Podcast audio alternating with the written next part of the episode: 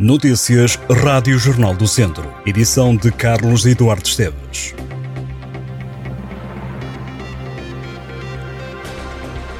Um incêndio no lar do Centro Pastoral de Viseu causou esta manhã dois feridos. O incêndio, que já está apagado, ocorreu num dos quartos da instituição.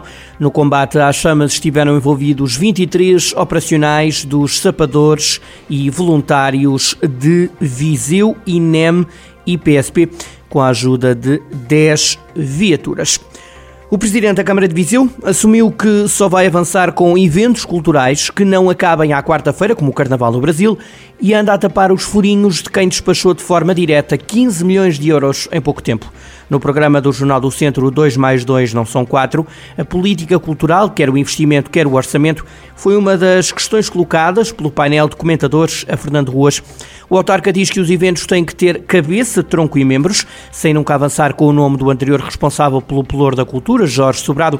O presidente da Câmara de Viseu disse que um dos problemas que encontrou na autarquia, que voltou a liderar há um ano, foi o facto de a mesma torneira que jorrava para o orçamento, haver alguém que tinha acesso a ela para fazer despesa. O programa quinzenal do Jornal do Centro, que pode ver no site ou ouvir na Rádio Jornal do Centro, contou nesta edição com Fernando Ruas como convidado. A seca teve um impacto direto na produção de castanha em Sernancelho, onde este fim de semana decorre um evento dedicado a este fruto típico do outono. O primeiro impacto diz respeito à apanha da castanha, que está atrasada, pelo menos durante duas semanas, em relação ao ano passado, devido às mudanças de clima. As chuvas dos últimos dias dão um novo ânimo aos setores. A precipitação até pode ser boa para os sotos, podendo ajudar a desenvolver as castanhas que ainda estão nos ouriços. O que se espera é que a chuva não acompanhada de granizo e de trovoada. Sernancelho tem cerca de 50 produtores de castanha. Nos últimos anos, o número de pessoas a apostar neste fruto, dos mais importantes para a economia local, tem aumentado, assim como a área de plantação. O maior produtor tem mais de 2 mil castanheiros que foram plantados em mais de 18 hectares. Já são conhecidos os árbitros dos jogos do Académico de Viseu e do Tondela relativos à 11ª jornada da Segunda Liga. Ambos os clubes do distrito jogam domingo. No Fontelo, o jogo entre o Académico de Viseu e a Bessade vai ser apitado por Cláudio Pereira, da Associação de Futebol de Aveiro. O árbitro já esteve em Viseu a apitar o derby entre o Académico e o Tondela na quarta jornada.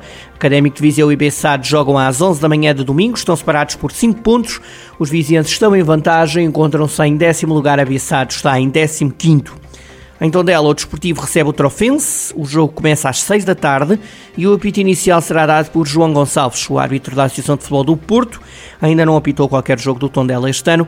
Vai ser auxiliado por Álvaro Mesquita e Ângelo Carneiro. O Tondela entra neste jogo em sétimo lugar com 15 pontos.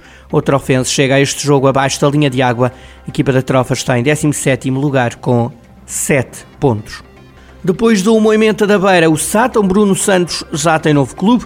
O técnico deixou o comando técnico do Moimenta da Beira há poucos dias e foi agora anunciado como novo treinador do Sátão. Ao Jornal do Centro, Bruno Santos disse que o convite dos satenses era irrecusável perante a dimensão do Sátão. Quando a saída do Moimenta da Beira, Bruno Santos referiu que a carreira de treinador seria para voltar um dia. E o Sátão surgiu como novo destino. Recorde-se que a desportiva de Sátão estava sem técnico após a saída de Ricardo Figueiredo. Bruno Santos assegurou não ter receio de que a troca de clubes seja motivo de crítica pelos adeptos. O técnico refere que saiu por sua vontade, por precisar desligar um pouco, mas que surgindo a proposta do Sátão, não podia dizer que não.